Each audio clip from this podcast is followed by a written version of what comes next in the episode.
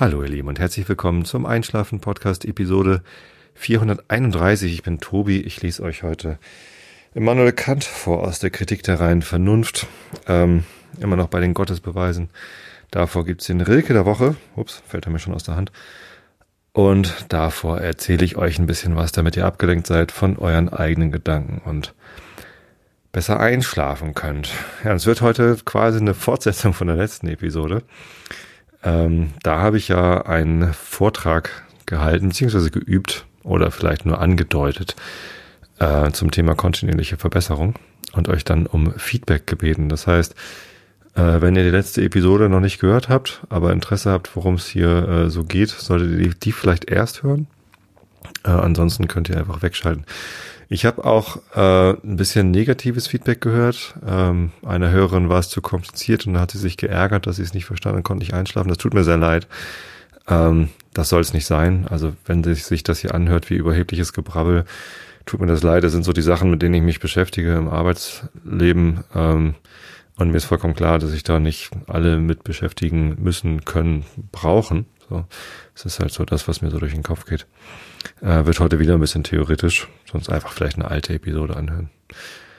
Ähm, und ein Entwickler, Softwareentwickler, äh, jemand aus der IT-Branche zumindest, hat sich gemeldet, dass er keine Lust hat, sich zum Einschlafen mit Themen zu beschäftigen, mit denen er sich schon im Job rumschlagen muss. Und die agile Retrospektive, um die es in der letzten Episode ging, ist natürlich irgendwie was, womit sich Entwickler auch im Arbeitsleben äh, rumschlagen. Aber ähm, es gab auch ganz viel positives Feedback und es hat mich sehr gefreut ähm, von Leuten, die gar nicht aus der IT-Branche kamen und das, was ich da letzte Woche erzählt habe über kontinuierliche Verbesserung im Teamwork und den Grund dafür, nämlich die Komplexität und die fehlende Voraussagbarkeit der Zusammenhänge zwischen Ursachen und Wirkungen, äh, was dazu führt, dass man Experimente wagen muss und die Retrospektive eben als Mittel, um leicht zu Experimenten zu finden oder zu guten Experimenten zu finden.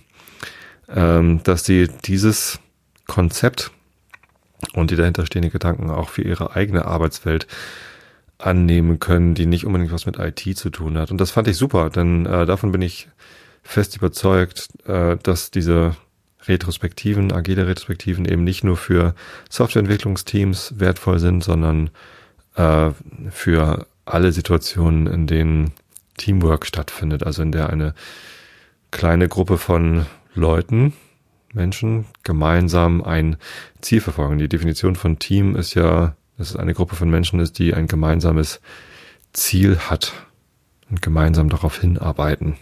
Dann ist es Teamwork. Ja, und überall da, wo Teamwork stattfindet, ähm, kann man mit solchen Retrospektiven arbeiten. Ich kenne Menschen, ähm, kann man auch in meinem Podcast agilesproduktmanagement.de nachhören. Da habe ich die beiden interviewt. Äh, die haben geheiratet. Das ist eine Hochzeit zu organisieren, ist ja auch ein großes Projekt, wo man als Gruppe zu zweit mit noch ein bisschen ein paar Stakeholdern drumherum äh, auf ein großes Ziel hinarbeitet, nämlich die Hochzeitsfeier ähm, und alles, was dazugehört. Und das haben die auch agil vorbereitet, haben sich ein Kanban-Board in die Küche gebaut und äh, ja, das sind natürlich IT-Menschen gewesen. Aber ähm, ich glaube, dass das auch hilft. Und ich überlege schon lange, ob wir nicht auch in der Familie hier zu Hause mal Retrospektiven machen sollten. Einfach mal ausprobieren aus Spaß. Gucken, ob es was hilft.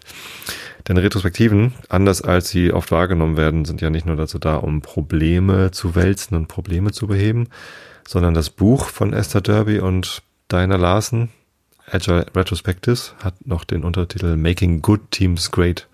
Es geht also darum, dass gute Teams, die schon gut zusammenarbeiten, eben noch besser werden können. Ja. Ähm, genau, also vielen Dank für die vielen Rückmeldungen, die da kamen. Das hat mich sehr gefreut. Äh, auch weil konstruktive Beiträge kamen. Äh, Stefan, also Teddy, hatte mir noch geschrieben, dass ich ähm, durchaus mehr Beispiele bringen könnte und durch den Teil, wo ich die Retrospektiven erkläre, nicht so durchhetzen sollte. Vielen Dank, das ist wirklich äh, hilfreich. Ich mache das total gerne mit den Beispielen. Habe ich in der letzten Episode tatsächlich so ein bisschen schleifen lassen. Mal gucken, ob ich das in der heutigen Episode besser hinbekomme. Ähm, ja, aber genau, hat mich gefreut. Da kam, da kam ein bisschen was an, an Rückmeldung, ein bisschen mehr als normal auch. Und das, das ist natürlich toll. Das Thema der heutigen Sendung ähm, soll Selbstverbesserung heißen. Eigentlich äh, nicht so richtig. Und wenn es in der letzten Episode, achso, eine Sache wollte ich noch sagen. Äh, zur letzten Episode kam das blödeste Feedback, und das muss ich leider auch mal sagen, ohne mich jetzt irgendwie beschweren zu wollen, aber ein, ein sehr doofes Feedback kam doch, äh, und zwar nicht mal ähm, an mich äh, auf meinen Kanälen, sondern in dem anderen Podcast, in dem ich mitwirke, beim Realitätsabgleich, den ich ja bei und mit Holger Klein mache, in seinem Vrind-Format, hat einer kommentiert, äh, dass er jetzt besser verstehen würde, warum Adobe Flash so eine furchtbar schlechte Software sei und, ähm, und auch nicht mehr besser wird. Ähm, ja, ich arbeite äh, bei Adobe und äh, Adobe Flash ist tatsächlich eine äh, grottenschlechte Software. Aber der Kommentar ist aus vielerlei Hinsicht ähm, ziemlich bescheuert erstens anzunehmen, dass in so einer, in so einem weltweit operierenden Konzern mit 20.000 Mitarbeitern gerade ich etwas mit der Entwicklung von Flash zu tun hätte oder einen Einfluss darauf, wie Flash entwickelt wird, äh, ist irgendwie bisschen, bisschen kurzsichtig. Adobe ist halt sehr, sehr groß und sehr vielfältig und äh, leider ist es nicht so, dass ich da die Weltherrschaft hätte und irgendwie mit meinen Ideen bestimmen könnte, wie alle Teams jetzt irgendwie arbeiten müssten oder gar alleine für alle Entwicklungsteams äh, Retrospektiven anbieten könnte. Geht nicht, sondern ich bin da relativ eingeschränkt auf meinen äh, Bereich. Das ist eine Gruppe von ungefähr 50 Leuten in Hamburg, die eine interne Plattform bauen, äh, Plattform as a Service, eine Content-Plattform äh, die von anderen Teams für Storage benutzt wird. So, das bauen wir in Hamburg. Äh, hat nichts mit Flash zu tun. Und aus einem anderen Grund ist der Kommentar auch noch blöd, denn Flash ist schon vor ein, zwei Jahren abgekündigt worden. Flash ist schon lange nicht mehr die Zukunftstechnologie, äh, in die wir viel Entwicklung reinstecken würden. Also erstens bin ich ja erst seit vier Jahren in der Firma. Das heißt, äh, die Akquisition von Macromedia war irgendwie 2003 oder was, vor 15 Jahren. Ähm, wann wurde Flash dann da? Ich habe keine Ahnung, es ist alles ewig her. Ähm, hat also weder was mit mir zu tun, noch hätte ich irgendwie einen Einfluss drauf und noch will Adobe an Flash irgendwas verbessern, denn ähm, ich glaube nächstes oder übernächstes Jahr, nee, also frühestens übernächstes Jahr wird Flash komplett eingestellt, der Support und dann, dann gibt's das halt nicht mehr. Ja, kann man natürlich immer noch mit Retrospektiven versuchen, diesen Übergang ähm, zu verbessern, aber ja, hat mich so ein bisschen geärgert. Ich meine, und, und das war auch sein Ziel. Äh, der Kommentator hatte offensichtlich nur zum Ziel, dass ich mich ähm, angegriffen fühle. Hat er geschafft. Ist natürlich auch ärgerlich, aber ähm, ja, dafür darf ich jetzt sagen, dass er einen bescheuerten Kommentar geschrieben hat. Genau, ansonsten kamen aber ganz viele tolle Kommentare. Ähm, ich sage das nur nochmal, weil ähm, auch meine heutige Episode dreht sich so ein bisschen um mein Arbeitsleben bei Adobe.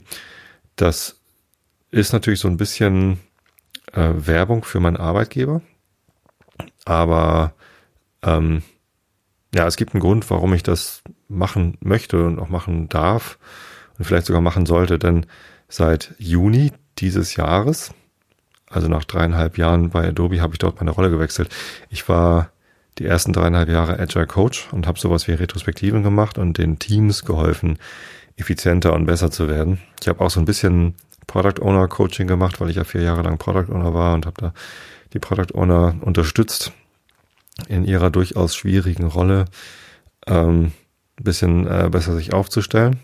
Aber auch das ist halt in so einem größeren Geflecht mit, äh, mit ganz vielen Stakeholdern, vor allem in den USA, ähm, ist das schon, schon ganz schön schwierig, so als Hamburger Gruppe, sich da zurechtzuwurschen. Zumindest habe ich im Juni meinen Job innerhalb von Adobe gewechselt und bin jetzt Engineering Manager. Das heißt, ich habe jetzt Personalverantwortung für mittlerweile zum Glück nur noch elf Entwicklerinnen und Entwickler. Ähm, warum zum Glück? Ich hatte in der Übergangsphase ab Juni 28 Menschen, für die ich äh, verantwortlich war, personalverantwortlich. Das bedeutet gar nicht so viel äh, wie, wie anderswo, weil wir eine Matrix-Organisation haben. Das heißt, die fachliche Verantwortung liegt bei den Product Ownern. Ich musste also nicht entscheiden oder bestimmen, wer jetzt was programmiert, ähm, sondern bin in meiner Funktion als Engineering Manager dafür verantwortlich, dass die Mitarbeiter sich gut weiterentwickeln können, dass sie die Skills haben oder erlernen, die sie brauchen, um die Projekte durchzuführen, die bei uns laufen. Und ähm, ja, bin, bin dafür zuständig, dass die Teams gut aufgestellt sind, äh, dass die Mitarbeiter zufrieden sind, äh, sich gut weiterentwickeln können und möglichst lange am Ball bleiben und, und mitarbeiten. Natürlich im Zusammenarbeit mit den, mit den Product Ownern, da gibt's dann halt ähm, ganz viele Abstimmungsmeetings, wo wir besprechen, was für Skills werden eigentlich gebraucht, ähm, wie wollen wir die Teams aufstellen, wer passt irgendwie zusammen, wer braucht mal eine Abwechslung, äh, sollte mal was anderes machen und so weiter und so fort. Das ist jetzt meine Rolle. Ähm, übergangsweise 28 Leute, weil wir da drei offene Stellen hatten im Engineering Management. Ich hatte die erste davon und dann ähm, alle Mitarbeiter, die an diese drei Leute berichten. Mittlerweile sind wir vollständig. Ähm, ein Engineering Manager war schon da, äh, als ich reinkam. Das Gute war, dass ich halt ähm, alle schon kannte. Also sowohl meinen jetzigen neuen Chef als auch alle Kollegen, die kannten mich alle aus meiner vorherigen Rolle als Agile Coach. Ich war also weder unbekannt, noch hat man sich auf irgendwas eingelassen, was man nicht wusste. Ist wahrscheinlich als Einstieg in Personalverantwortung, was ich jetzt übrigens zum, zum ersten Mal habe in meiner Laufbahn, ähm, angenehmer kann es gar nicht sein, weil es gab halt wenig Überraschungen und ähm, alle kannten sich schon. Das war ziemlich gut. Genau, und jetzt seit November ist der vierte Engineering Manager da. Äh, also die dritte neue Besetzung und ja, seitdem habe ich jetzt noch elf. Und wovon ich euch heute erzählen wollte, um mal endlich zum Thema zu kommen, äh, zum Thema persönliche Weiterentwicklung, Selbstverbesserung, ich weiß noch nicht genau, wie der Titel wird, aber irgendwie sowas, ist ähm, das Vorgehen, mit dem wir arbeiten. Denn Adobe als globaler Konzern hat natürlich auch eine große Personalabteilung. Personalvorstand ist Donna Morris in den USA mit ähm, Teams auf äh, allen Kontinenten. Äh, wir haben in Hamburg leider nur eine Mitarbeiterin aus der Personalabteilung, ähm, die uns äh, den, den Direktoren äh, quasi zur Seite steht. Ähm, genau, das heißt, wir haben leider keinen kein Hiring Support äh, in Hamburg. Das läuft alles von anderen Standorten aus, aber egal. Ähm, zumindest ist in dieser äh, großen Personalabteilung natürlich auch schon einiges an Prozessen entstanden. Und interessanterweise, äh, ohne meinen Zutun übrigens, klingt jetzt fast nach mir, aber äh, nee, das ähm, war schon so, als ich kam, hat sich die Firma gedacht, wir wollen mal ein bisschen agiler werden in der Personalentwicklung.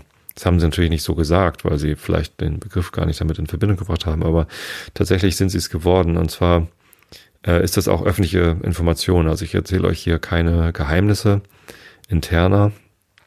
Alles, wovon ich jetzt gleich hier erzähle, könnt ihr online nachlesen. Äh, halt alles auf Englisch. Es gibt auch Vorträge von Donna Morris, wo sie es vorstellt, glaube ich, irgendwie als Video zu sehen. Aber im Wesentlichen äh, geht es da um ein Dokument, was ihr euch runterladen könnt, wenn ihr eure E-Mail-Adresse hinterlasst. Also gibt's, wenn ihr nach Adobe Check-in googelt, findet ihr eine adobe.com Webseite, äh, wo ihr das dann alles findet. Da werdet ihr kurz gefragt, wer ihr seid, äh, und dann kriegt ihr auf der nächsten Seite einen Download-Link oder kriegt den per E-Mail zugeschickt, weiß ich jetzt gerade nicht mehr. Kriegt ihr hin.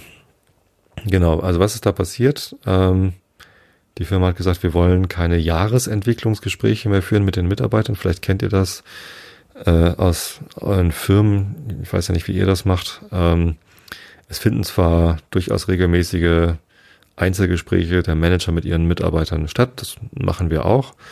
Ähm, alle zwei Wochen eigentlich mindestens eine halbe Stunde. Da ist es aber in den meisten Abteilungen so, dass dort in diesen 1 zu 1 Gesprächen sehr viel Operatives besprochen wird. Also wie weit bist du mit Aufgabe X, wie steht Projekt Y, äh, wie ist es hier mit der Zusammenarbeit mit Mitarbeiter Z und so weiter und so fort. Ähm, und einmal im Jahr gab es dann immer so ein Jahresgespräch, wo man sich mal drüber unterhalten hat, äh, wo willst du dich eigentlich hin entwickeln, was sind so deine Ziele für das Jahr ähm, und auch geguckt hat, hast du denn deine Ziele erreicht. Häufig auch im Zusammenhang mit ähm, etwaigen Bonuszahlungen. Bei Adobe gibt es so ein äh, firmenzielabhängiges, aber eben auch durch persönliche Zielerreichung äh, abhängiges Bonussystem.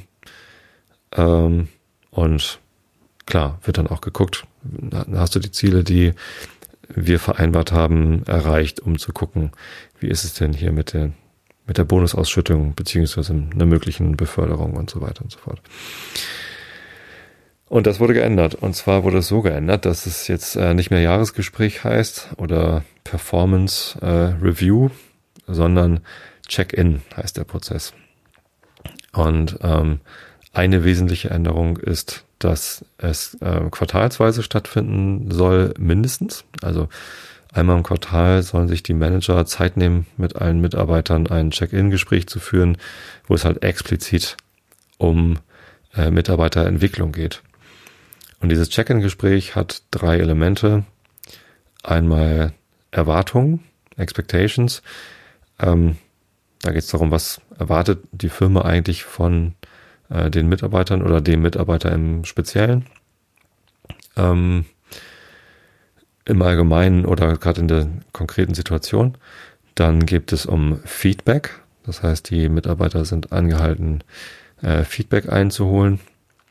Wir bei uns in der Abteilung machen das so, dass wir zweimal im Jahr, also nicht zu jedem Check-in-Gespräch, aber äh, zu jedem zweiten ein 360-Grad-Feedback durchführen. Da gibt dann jeder aus dem Team, jedem anderen aus dem Team Feedback und die Mitarbeiter haben noch Möglichkeit darüber hinaus mit Leuten, mit denen sie viel zusammenarbeiten, sich eben Feedback einzuholen. Darüber wird dann in einem Check-in-Gespräch gesprochen. Und das dritte Element im Check-in ist äh, Entwicklung. Darauf wollte ich eigentlich hinaus. Deswegen erzähle ich hier so viel von unseren internen äh, Personalentwicklungs- Prozessen. Aber wie gesagt, das sind alles keine Geheimnisse, sondern das ist alles öffentlich. Da gibt es sogar Anleitungen, wie man diese Gespräche führt, wie man Feedback-Gespräche führt, Set-Modell und so weiter und so fort. Ähm, kann man sicherlich auch nochmal drauf zu sprechen kommen. Aber heute geht es um Entwicklung, Mitarbeiterentwicklung und da haben wir ein Tool, ein Werkzeug, ein Dokument, das heißt Individual Development Plan. Ähm, IDP abgekürzt. Der individuelle Entwicklungsplan ist etwas, was ähm, lange Zeit, als es eingeführt worden ist, verstanden worden ist als, na gut, da braucht jemand irgendwie Entwicklung, entweder weil er befördert werden will, muss er irgendwie Entwicklung nachweisen oder weil es dann ein Performance-Problem gibt. Finde ich, ist eine schlechte Wahrnehmung von diesem Tool, denn damit geht noch viel mehr. Damit kann man auch ähm, allgemeine individuelle Weiterentwicklung machen, ohne dass man irgendwie auf eine Beförderung hinarbeitet oder ohne dass es irgendwie ein Problem gibt, sondern einfach aus dem Grund heraus, dass wir alle Menschen sind, dass wir alle komplex sind, dass wir alle immer was dazu lernen können.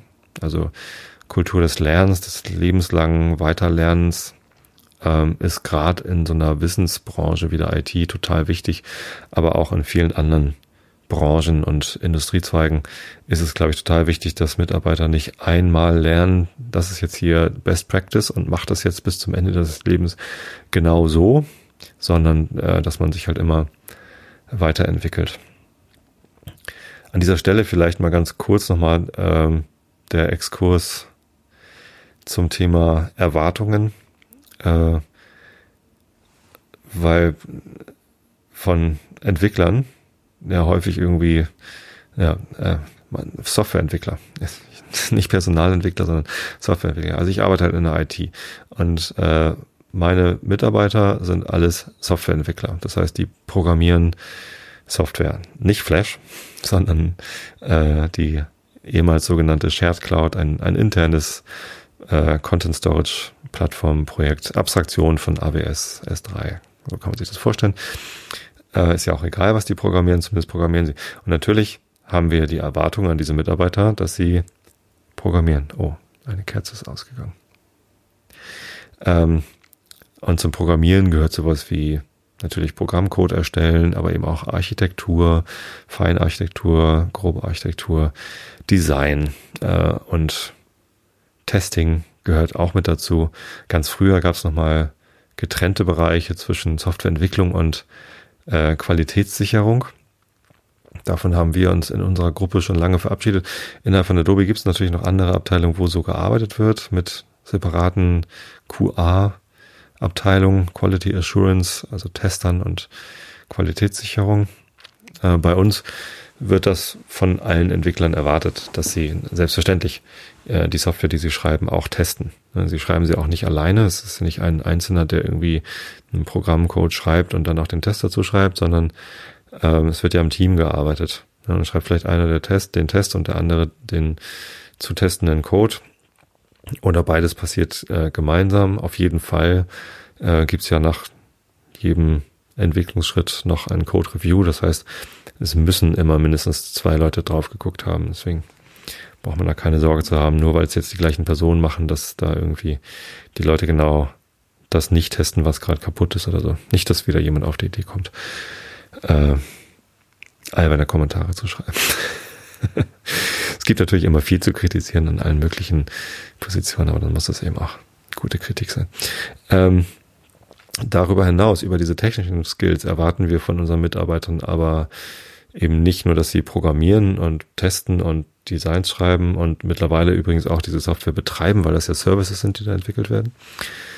DevOps, ähm, sondern auch, dass sie kollaborieren, dass sie in, im Team diese Aufgaben erfüllen, dass sie mit anderen Menschen zusammenarbeiten. Dafür braucht man andere Skills als Programmieren. Da muss man sprechen können, also in ganzen Sätzen. Ich meine, das können die alle, aber man muss sich gut ausdrücken können, man muss gut erklären können, man muss ähm, die richtigen Fragen stellen können. Alles, was so zur Teamkollaboration dazugehört, äh, muss man eben auch können. Ähm, man muss was dazu beitragen können, dass die Teamperformance steigt. Ähm, man, wir erwarten aber auch, dass, dass ganz andere Skills an den Tag gelegt werden, wie zum Beispiel ähm, Kundenwissen. Also was will unser Kunde eigentlich damit machen? Unsere Kunden sind ja typischerweise andere Adobe-Abteilungen, die ne, wünschen sich was von der Plattform. Wir müssen das dann liefern. Wir müssen aber verstehen, was die dann eigentlich damit machen wollen, warum sie das haben wollen, was sie von uns wollen. Äh, und wenn wir diese Frage nicht stellen und verstehen, was damit hinterher passieren soll mit dem Plattformbestandteil, den wir da bauen sollen, dann können wir den auch nicht optimal bauen. Ne? Also das, das erwarten wir auch von unseren Entwicklern, dass sie sich für den Kunden interessieren. Äh, und da gibt es eine ganze Bandbreite an Bereichen, wo wir Sachen von den Entwicklern erwarten.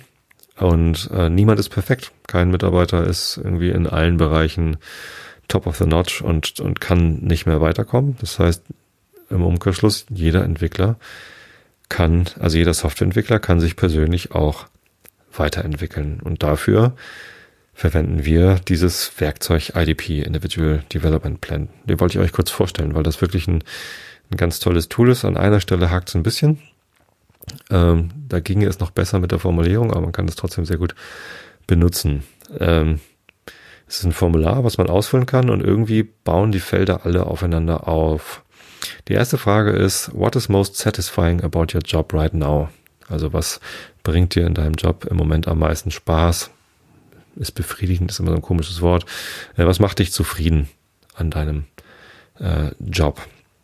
Und dann kann man das aufschreiben. Und die meisten schreiben da auf irgendwie gute Software ausliefern oder eine gute Testabdeckung erreichen oder Software schnell zum Kunden bekommen. Da gibt es verschiedene Sachen, die dann irgendwie besonders befriedigend sind. Ähm, und die zweite Frage ist schon ganz spannend. Die fragt nämlich, warum? Also was ist die Motivation dahinter?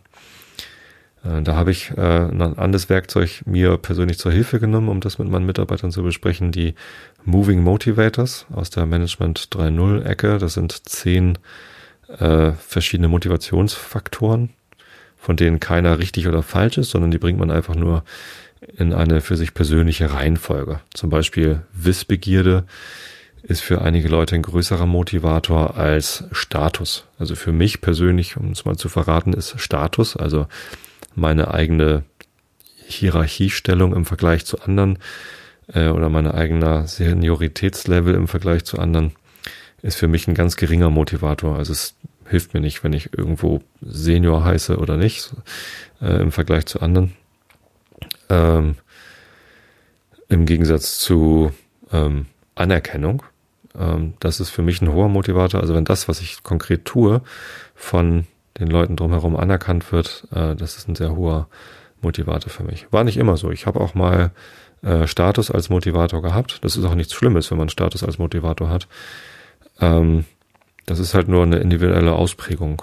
Und es ist halt wichtig, die zu kennen und zu berücksichtigen. Denn damit kann man dann diese Warum-Frage ganz gut beantworten. Ne? Warum ist äh, das schnelle Ausliefern von Kundenwert äh, für dich so äh, befriedigend? Ja, weil ich ähm, gerne ähm, ja, Wert liefere. Also ne, das ist das ist ja vielleicht irgendwie dann der Motivator dazu.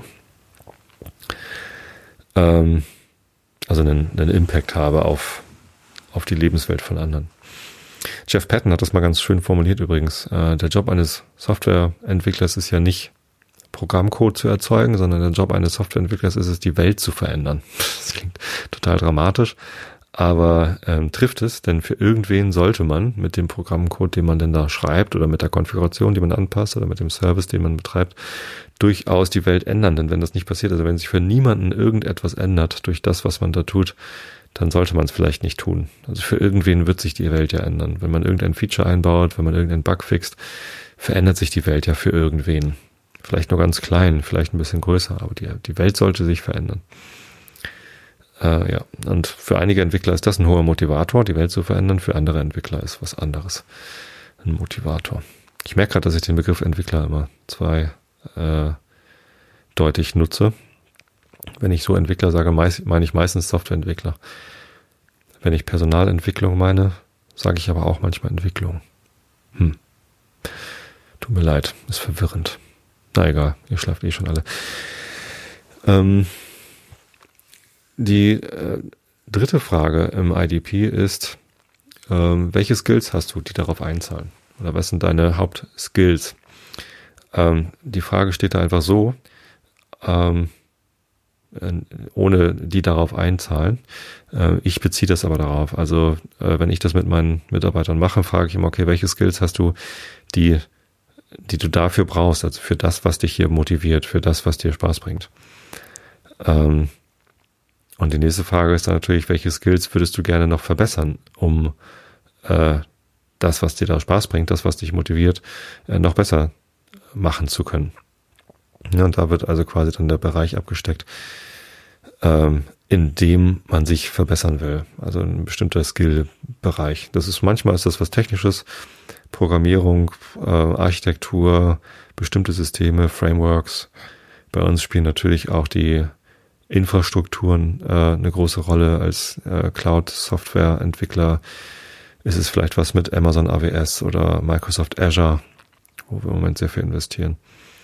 Aber vielleicht ist es auch ähm, ein sogenannter Soft Skill, äh, Kommunikation, Kollaboration, Präsentation, ähm, was halt nichts Technisches ist, aber was wir als Firma auch von den Entwicklern erwarten und wo die Entwickler auch merken, wenn da was fehlt, dann äh, ist das halt hinderlich, um äh, noch besser zu arbeiten. Und genau, da hat man den, den Skill identifiziert an dem man arbeiten will. Jetzt muss ich gerade mal kurz überlegen, wie geht es denn weiter? Ach so, genau. Die nächste Frage ist nach, ich tue, ich tue gerade so, als wüsste ich das alles im Kopf. Weiß ich eigentlich auch, aber tatsächlich sollte ich das Dokument jetzt vielleicht doch gerade nochmal eben aufmachen, damit ich nicht doch noch was vergesse. Ähm, Adobe's Check-in Toolkit heißt das Dokument, was man sich da runterladen kann. Nee, genau, das ist die erste Seite sozusagen, diese vier Fragen. What is most satisfying? Warum? Welche Skills hast du oder Stärken und welche Skills oder Stärken möchtest du entwickeln? Auf der zweiten Seite geht's dann los mit äh, What are your short and long-term career goals? Da steht zwar direkt drunter, hier geht es nicht nur um Beförderung, ähm, ähm, aber trotzdem steht da Career Goals.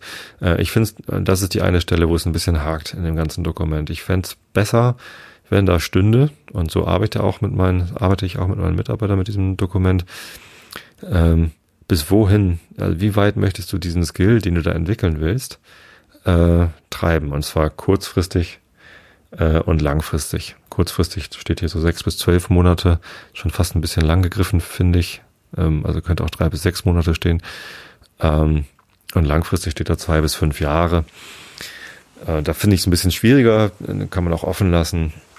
Aber ja, denn letztendlich, egal welchen Skill man sich ausgeguckt hat, den man verbessern will, das geht ja von bis. Man muss ja nicht unbedingt in jedem Skill, den man verbessern will, gleich Weltmeister werden.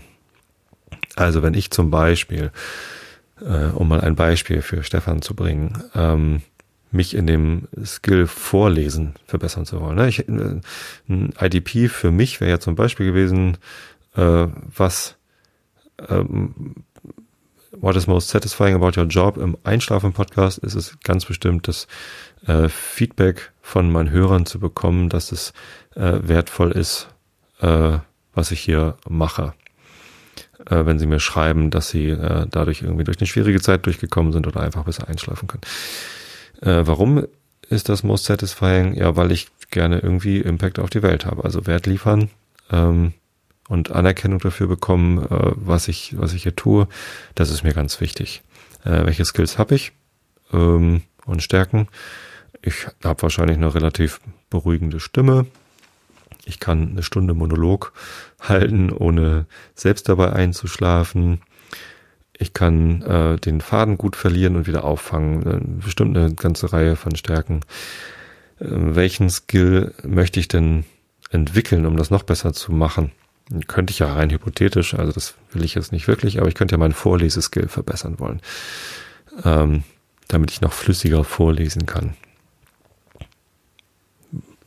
Ist jetzt nur ein Beispiel. Äh, tatsächlich will ich das eigentlich nicht, also genau das will ich nicht, ähm, aber es ist ja nur ein Beispiel. Ähm, dann könnte ich äh, mich auf der zweiten Seite halt fragen, was ist denn mein kurzfristiges Ziel, was ist mein langfristiges Ziel? Möchte ich ähm, es bis zur Weltmeisterschaft treiben und ähm, berühmter Hörbuchsprecher werden oder möchte ich ähm, Synchronsprecher werden ähm, und perfekt Hörbücher einsprechen können? Am besten Prima Vista. Oder reicht mir vielleicht was anderes? Reicht es mir vielleicht ähm, nicht mehr so viel M zu sagen in meinem Podcast? Oder, oder reicht es mir, einen flüssigen Lesefluss zu erreichen? Ähm, reicht es mir, mich von Wörtern, äh, also manchmal, wenn ich vorlese, jetzt wo ich es gerade sage, kommt es mir in den Kopf, äh, manchmal, wenn ich vorlese, stoße ich auf ein französisches Wort oder aus einer anderen Sprache, äh, von dem ich nicht weiß, wie es ausgesprochen wird, weil ich halt einfach kein Französisch kann. Das irritiert mich dann immer. Dann überlege ich mal, oh Gott, wie spricht man das jetzt aus? Und dann ärgere ich mich, dass ich das nicht weiß. Und das äh, hindert mich im Vorlesefluss. ist tatsächlich vielleicht ein Skill, den ich entwickeln könnte äh, wo ich besser werden könnte. Äh, und vielleicht reicht das schon, äh, den Skill nur so weit zu bringen. Also diese Frage auf der zweiten Seite, äh, wie weit willst du kommen? Was sind deine Karriereziele? Verstehe ich immer so äh, bezogen auf den Skill, den ich entwickeln möchte. Ich möchte nicht Senior-Vorleser werden oder äh, oder oder äh, Senior Director Head of Vorlesing. Will ich nicht werden. Äh, sondern vielleicht möchte ich nur einen kleinen Schritt weiterkommen. Das reicht dann schon. Äh, und das ist doch vollkommen legitim. Also nicht jeder muss in allen Disziplinen äh, Weltmeister werden, sondern äh, ich finde es absolut gut. Ich finde es sogar viel sinnvoller, wenn man sich überlegt, okay, genau so weit möchte ich kommen. Vielleicht durchaus ein bisschen ehrgeizig sein, ähm, aber nie übertreiben. So, das finde ich Finde ich viel besser als dieses, ja, ich möchte jetzt irgendwie der beste Programmierer der ganzen Welt werden oder ich möchte ähm, AWS selbst neu schreiben können, selbst betreiben können, keine Ahnung was. Ne, das ist ja irgendwie ein Quatschziel. Das hilft ja keinem. Ähm, genau, und, und das finde ich äh, auf kurze Sicht, also Short-Term finde ich da viel einfacher zu benennen als Long-Term. Bei Long-Term muss man sich ein bisschen mehr Gedanken machen, Ähm, so ein bisschen vielleicht die Vision, wo will ich insgesamt am Ende meines Lebens mal stehen. Aber das sollte vielleicht auch nicht ganz so konkret sein oder so ein bisschen anpassbar sein. Ja.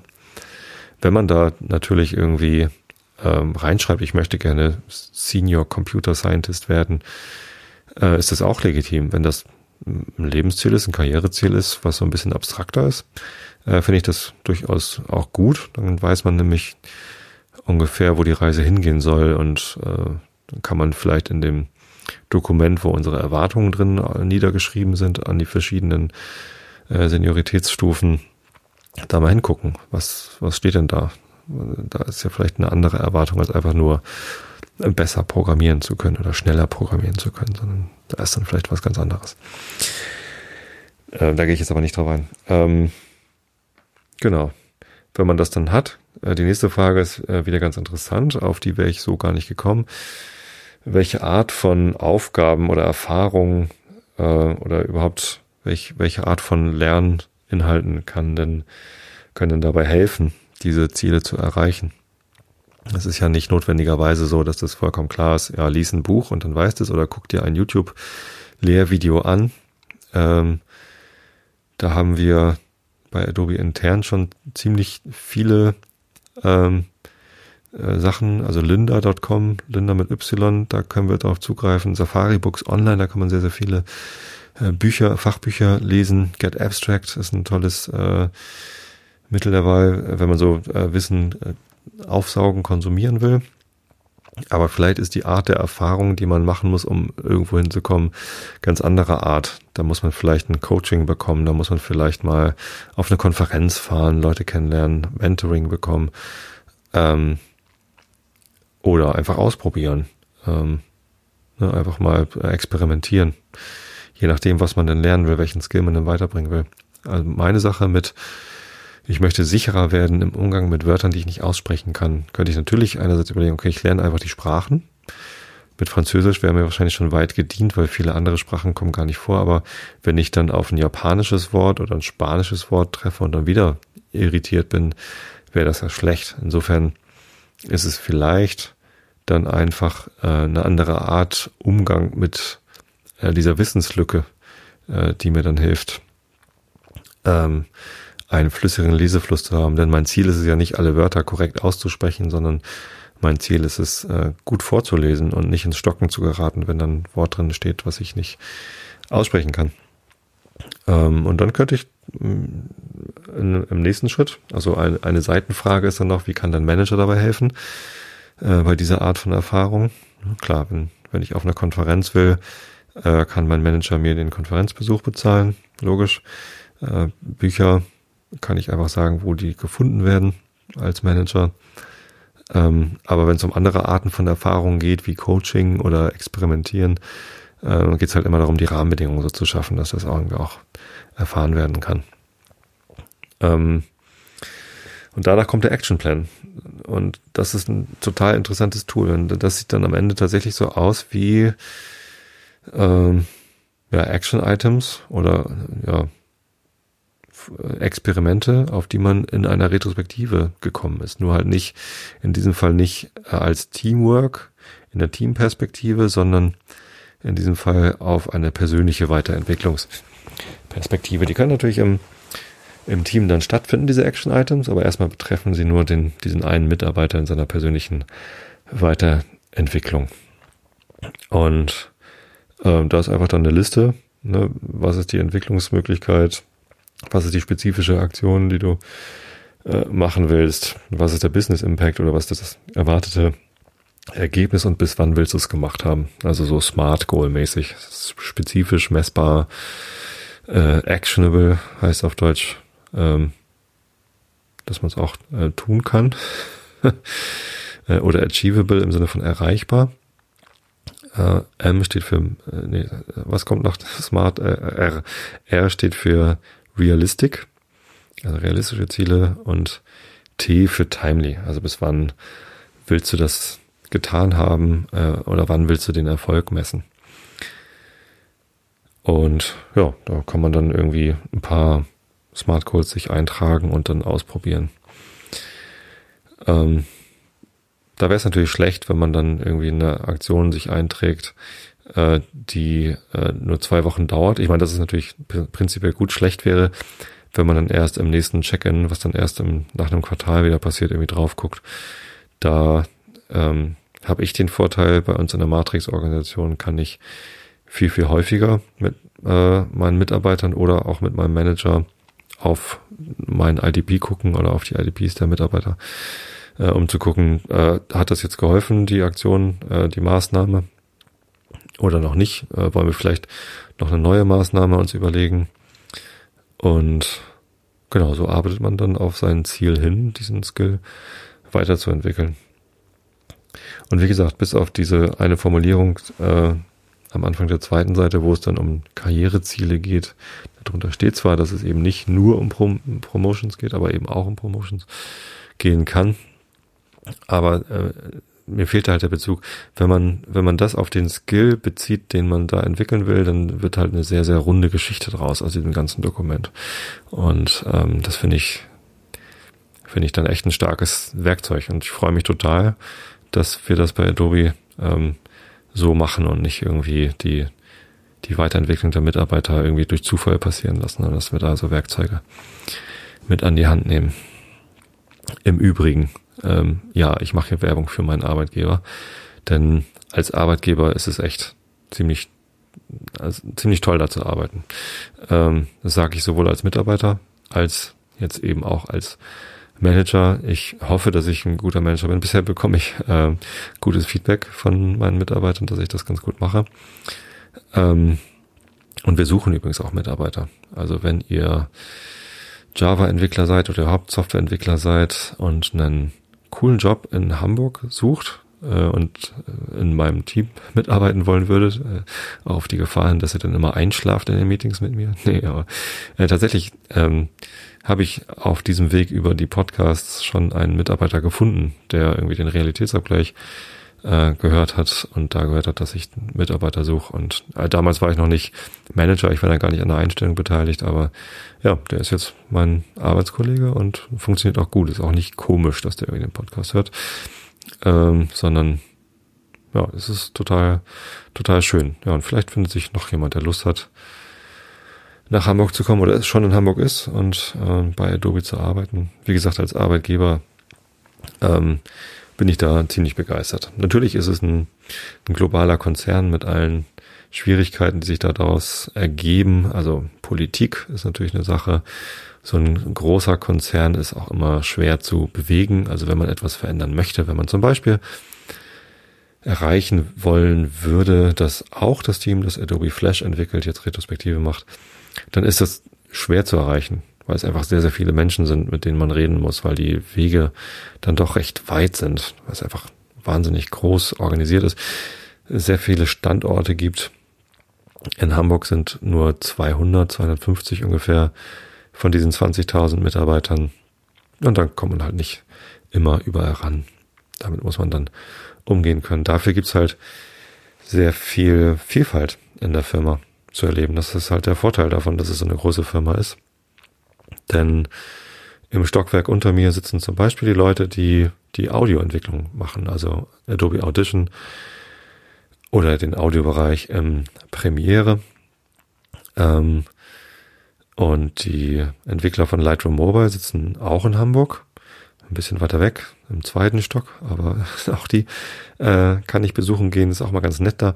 Da sind auch ganz viele äh, Fotografen natürlich in dem Team. Äh, ist irgendwie logisch, dass Leute, die sich für Fotografie interessieren, äh, dann auch eher in so einem Team mitarbeiten. Alle anderen Mitarbeiter bei Adobe interessieren sich aber auch für Fotografie. Also ich, ich kenne kaum einen Kollegen, der sich nicht für Fotografie interessiert. Es gibt natürlich welche, aber äh, es ist doch sehr weit verbreitet. Ähm, äh, was ich aber sagen wollte, die Mitarbeiter bei Lightroom Mobile äh, sind vor allem auch in der analogen Fotografie ganz stark unterwegs und holen sich da Inspiration beziehungsweise Expertise um zu wissen, wie Entwicklungsprozesse funktionieren oder waren halt auch schon vorher analog Spezialisten. Fand ich ganz lustig, das festzustellen. Genau, und, und durch diese Vielfalt an verschiedenen Themen, mit denen sich die Firma beschäftigt, äh, ist das natürlich ganz, ganz inspirierend auch da zu arbeiten. Insofern, falls ihr Entwickler seid, bewerbt euch gern, schickt mir eure Lebensläufe zu. Hier kriege ich übrigens keine Mitarbeiterwerbeprämien mehr, äh, zumindest nicht, wenn ihr dann in meinem Team seid, weil ich ja selber dann äh, mitentscheide. Was natürlich schade ist. Als ich noch nicht Manager war, war ich noch nicht mit involviert im Entscheidungsprozess, wer dann eingestellt wird. Und da konnte ich immer noch Mitarbeiterwerbeprämien einkassieren. Äh, ist jetzt leider keine Option mehr. Aber trotzdem, ich freue mich natürlich, wenn ich äh, auch über diesen Weg hier gute Leute finde. Tja, genug Employer Branding Werbung hier gemacht, würde ich mal sagen. Ich finde, das passt ganz gut zusammen, denn wenn man mal ähm, überlegt, äh, wie wie die letzte Sendung so gelaufen ist mit kontinuierlicher Verbesserung und das Canevan-Modell, ähm, ich finde, das, das passt irgendwie ganz gut, dass es eben auch auf persönlicher Ebene geht, also ohne Team. Ne? Für sich alleine macht man vielleicht keine äh, Retrospektive mit diesen fünf Phasen. Also ich setze mich jetzt nicht alleine hin und mache eine Gather Data und Generate Insights Phase, aber ähm, das Prinzip ist ja das gleiche. Ich überlege mir, äh, welche Themen gibt's, äh, was reizt mich, warum reizt mich das und äh, was möchte ich damit machen, wo möchte ich damit hin und wie komme ich dahin. Ähm, und ja, für mich als jetzt ja, ehemaliger Agile Coach bin ich gar nicht, ich mache immer noch Agile Coaching, mache auch immer noch Retrospektiven in einigen Teams. Ähm, war es ganz schön zu sehen, dass es da diese Parallele gibt zur Persönlichkeitsentwicklung. Genau. Auch heute natürlich wieder die Bitte an euch. Ähm, schreibt mir gerne Feedback auf Twitter, Facebook oder per E-Mail. Oh, ich habe übrigens auch einen Brief bekommen. Ups. Ähm, Entschuldigung, jetzt bin ich hier gegen die Mikrofon gekommen. Ein, einen handschriftlichen Brief auf vier doppelseitig beschriebenen A5-Seiten von einer äh, Christina aus Mülheim an der Ruhr. Ich muss immer aufpassen, dass ich Mülheim sage, nicht Müllheim, denn meine Tante und mein Onkel haben lange in Mülheim gewohnt im Schwarzwald. Und die haben sich immer beschwert, wenn man da Mülheim gesagt hat. Ich glaube, das war Mülheim jetzt und nicht Mülheim. Ähm, vielen Dank für den Brief, vielen Dank für alle anderen Postkarten und äh, Zusendungen natürlich auch, aber so einen langen Brief habe ich noch nicht bekommen. Hat mich an meine Jugend erinnert. Als Jugendlicher und Schüler habe ich auch immer äh, ganz viele Briefe geschrieben. Ich hatte ganz viele Brieffreundschaften und das sah dann so ähnlich aus, handschriftlich einfach auf ganz vielen Seiten. Ähm, tatsächlich hatte ich auch viele Brieffreundschaften mit äh, Mädchen, Frauen, jung, jungen Frauen, äh, halt in meinem Alter und äh, es ist auch eine sehr weibliche Handschrift hier. Es ist wirklich so Flashback gewesen, das zu lesen. Ist auch kein Liebesbrief. Äh, zumindest schreibt sie von ihrem Freund, das ihr gemeinsam gehört habt. Ähm, anstattdessen sind ganz viele Fragen da drin. Äh, und das ist total toll. Ähm, vielleicht mache ich nächste Sendung mal äh, Hörerfragen. Stellt mir Fragen und ich beantworte sie. Wobei einige Fragen, die hier drin sind, äh, schon eine ganze Sendung füllen werden. Vielleicht, ja, schreibt mir mal einen Brief und ähm, stellt mir Fragen. Machen wir in der nächsten Sendung mal Fragen. Wie bin ich jetzt darauf gekommen? Warum habe ich jetzt das gesagt? Wie bin ich jetzt auf Feedback? Ah ja, genau. Äh, ja, wiederum die Bitte um Feedback zur Sendung, zum Thema. Äh, Würde mich interessieren, was ihr, was ihr drüber denkt. Äh, die Kommentare im, in meinem Blog einschlafen-podcast.de sind immer noch deaktiviert. Ich habe immer noch kein SSL-Zertifikat. Könnte ich natürlich kaufen. Ein kostenloses Zertifikat kann ich, kann ich bei Host Europe leider nicht einbinden. Aber bin ich im Moment noch zu geizig für. Ähm, knickerig. Ich, ich scheue auch den Aufwand. Ich habe einfach gerade keine Lust, mich damit zu beschäftigen. Es gibt genügend andere Wege, äh, auf denen ihr mir Feedback senden könnt. Auf YouTube unter der entsprechenden Sendung oder ähm, auf Facebook oder auf Twitter. Oder wenn ihr diesen ganzen Social Media Kram nicht mögt, gern auch per E-Mail. Das ist ja nicht Social Media, sondern einfach nur Digital Media ähm, an tobi at einschlafen-podcast.de oder eben per Brief. Die Adresse steht im Impressum. Genau. So viel dazu. Ich könnte jetzt mal eben gucken, was bei YouTube gerade so los ist, weil ich ja neuerdings die Sendung auf YouTube live streame und vorhin habe ein bisschen spät angefangen mit der Sendung, weil ich äh, vorher noch einen Millanton-Podcast aufgenommen habe. Und das hat sich ein bisschen länger gezogen, als ich das gedacht hatte. Ähm, deswegen äh, Verzögerung im Betriebsablauf. Da war da sehr viel los. Ich sehe, hier sind noch eine ganze Reihe von Kommentaren gekommen. Ja, tauscht euch da aus. Ich finde es ein bisschen schade, dass der Chat von der Live-Sendung hinterher nicht als Kommentar unter dem YouTube-Video steht. Muss ich mal rausfinden, wie ich das machen kann. Aber ja, vielleicht ist es auch nicht schlimm, dass die Kommentare alle versch verschwunden sind. Wenn die Sendung beendet ist, gucke ich immer noch mal ähm, in die Kommentare rein und wenn da Fragen sind, beantworte ich die auch gleich da, wenn es nicht zu ausufernd wird weil ich auch die Sendung noch veröffentlichen muss. Denn im Podcast, also auf iTunes und in der App und so, ähm, ist es dann ja immer erst, wenn ich die Episode veröffentlicht habe in meinem Blog. Kommen wir zum Rilke der Woche. Der heißt heute, und wie passend, ein Titel, äh, wo ich nicht weiß, wie man ihn ausspricht. Pietà. Vielleicht ist da eine Betonung auf dem A. Ich wüsste nicht mal, was das für eine Sprache ist. Vielleicht Französisch, denn da ist ein Accent grave. Wie heißt der? Vielleicht, also so ein, auf dem A am Ende ist so ein Accent nach unten, von links oben nach rechts unten. Pietà. Jetzt wird mein Elend voll und namenlos erfüllt es mich. Ich starre wie des Steins Inneres starrt hart. Wie ich bin, weiß ich nur eins. Du wurdest groß und wurdest groß, um als zu großer Schmerz ganz über meines Herzens Fassung hinauszustehen. Jetzt liegst du quer durch meinen Schoß. Jetzt kann ich dich nicht mehr gebären. Das ist sehr verwirrend, dieses Gedicht. Ja, erinnert mich an die Geburtsvorbereitungskurse, die ich äh, jeweils vor den Geburten meiner Töchter mitgemacht habe. Natürlich im Wesentlichen meine Frau, aber ich war mit dabei, habe mit gelernt, wie das geht. Es gab, glaube ich, auch ein paar Sitzungen, wo die, die werdenden Väter nicht mit dabei waren.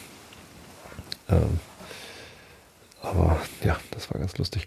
Im Wesentlichen war das übrigens Socializing. Also man hat bei diesen Geburtsvorbereitungskursen andere werdende Eltern kennengelernt. Das war dann natürlich ganz praktisch. Tatsächlich sind wir mit äh, Leuten, die wir in dem ersten Geburtsvorbereitungskurs 2003 äh, kennengelernt haben, immer noch befreundet. Das sind die, die jetzt nach äh, Schweden ausgewandert sind. Der Vorteil ist ja, dass man dann auch Kinder im gleichen Alter hat, wenn man sich im Geburtsvorbereitungskurs kennenlernt, logischerweise. Und mit den Leuten, die wir im zweiten Geburtsvorbereitungskurs kennengelernt haben, haben wir auch noch latent Kontakt, nicht mehr so viel.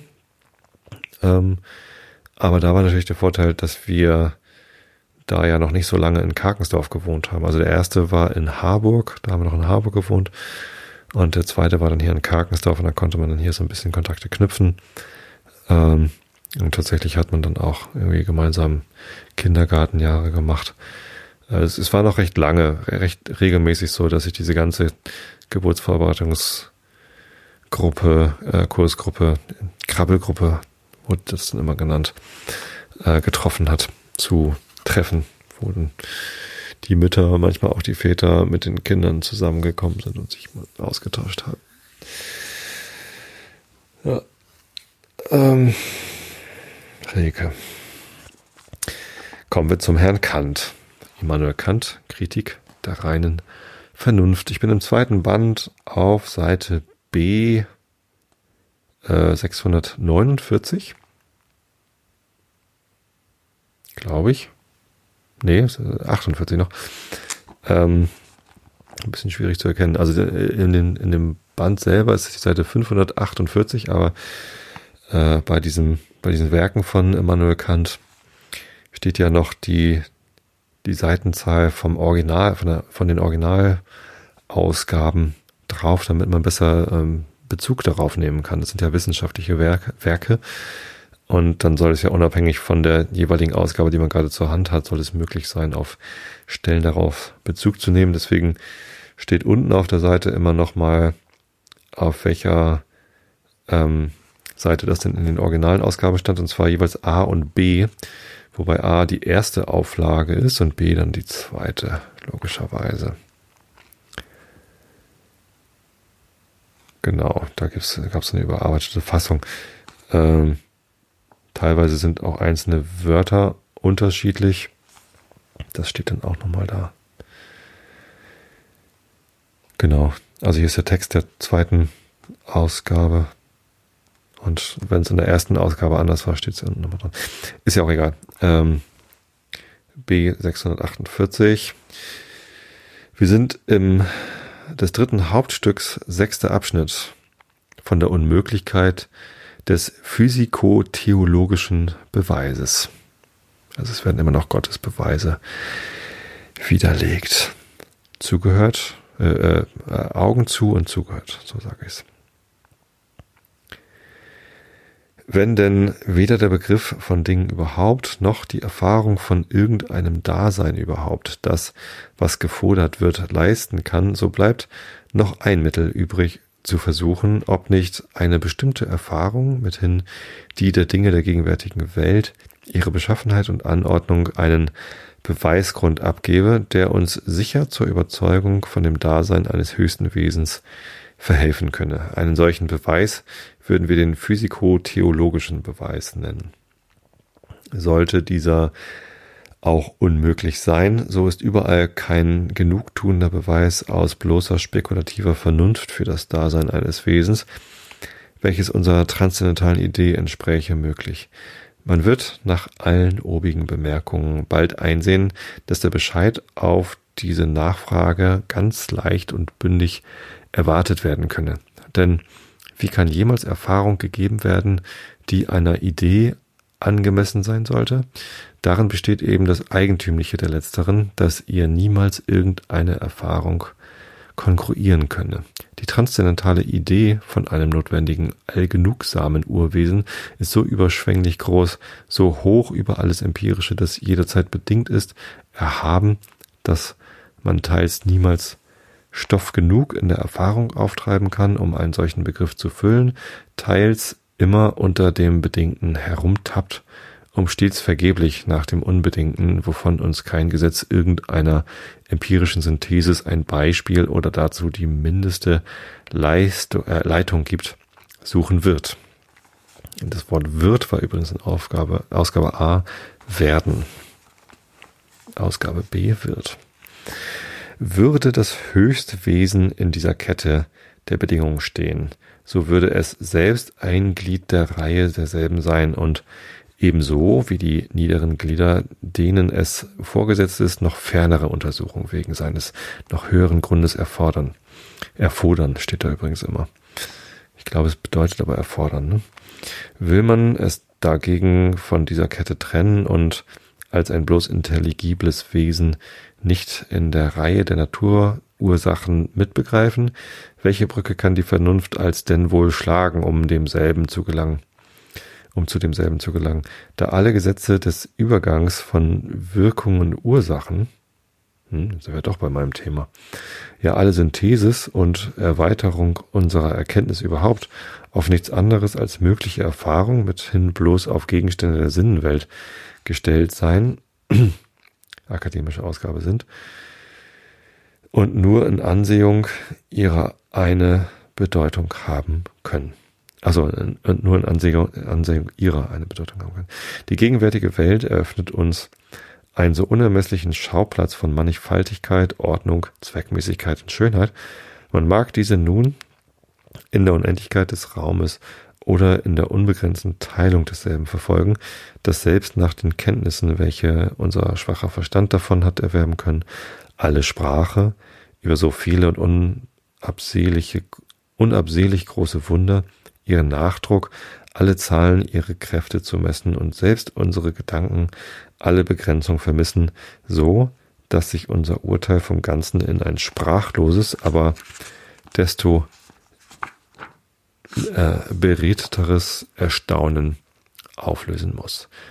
Allerwärts sehen wir eine Kette von Wirkungen und Ursachen, von Zwecken und den Mitteln, Regelmäßigkeit im Entstehen oder Vergehen und in dem nichts von selbst in den Zustand getreten ist, darin es sich befindet, so weiset er immer weiter hin nach einem anderen Dinge als einer Ursache, welche gerade eben dieselbe weitere Nachfrage notwendig macht, so dass auf solche Weise das ganze All im Abgrunde des Nichts versinken müsste, nehme man nicht etwas an, das außerhalb diesem unendlichen Zufälligen, für sich selbst ursprünglich und unabhängig bestehend dasselbe hielte und als die Ursache seines Ursprungs ihm zugleich seine Fortdauer sicherte.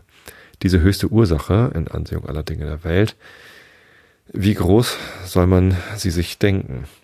Die Welt kennen wir nicht ihrem ganzen Inhalte nach, noch weniger wissen wir ihre Größe durch die Vergleichung mit allem, was möglich ist zu schätzen. Was hindert uns aber, dass, da wir einmal in Absicht auf Kausalität ein äußerstes und oberstes Wesen bedürfen, wir es aber, äh, wir es nicht zugleich dem Grade der Vollkommenheit nach über alles andere Mögliche setzen sollten, welches wir leicht, ob zwar freilich nur durch den zarten Umriss eines abstrakten Begriffs bewerkstelligen können, wenn wir uns in ihm als einer einigen Substanz alle mögliche Vollkommenheit vereinigt vorstellen, welcher Begriff der Forderung unserer Vernunft in der Ersparung der Prinzipien günstig, in sich selbst kein Widerspruch, keinen Widersprüchen unterworfen und selbst der Erweiterung des Vernunftgebrauchs mitten in der Erfahrung durch die Leitung welche eine solche Idee auf Ordnung und Zweckmäßigkeit gibt. Zuträglich, nirgend aber einer Erfahrung auf entschiedene Art zuwider ist. Boah, ist das schwer. Ähm, ich glaube, ich lese da einfach nächstes Mal weiter. Dauert immer länger, dieses Buch vorzulesen. Gut, dann bleibt mir euch eine schöne Zeit zu wünschen, eine schöne Woche. Nächste Woche ist wieder Realitätsabgleich angesagt. In zwei Wochen geht's hier weiter mit dem Einschlafen-Podcast. Bis dahin wünsche ich euch ausreichend viel Schlaf. Schlafen ist gesund, gönnt euch genug davon. Jetzt kommt hier gerade die dunkle Jahreszeit, es ist gerade Ende November 2018. Äh, draußen ist es natürlich schon stockfinster, war es auch schon, als es angefangen hat. Ähm, da ist Schlafen immer eine gute Idee. Ich habe euch alle lieb. Bis zum nächsten Mal.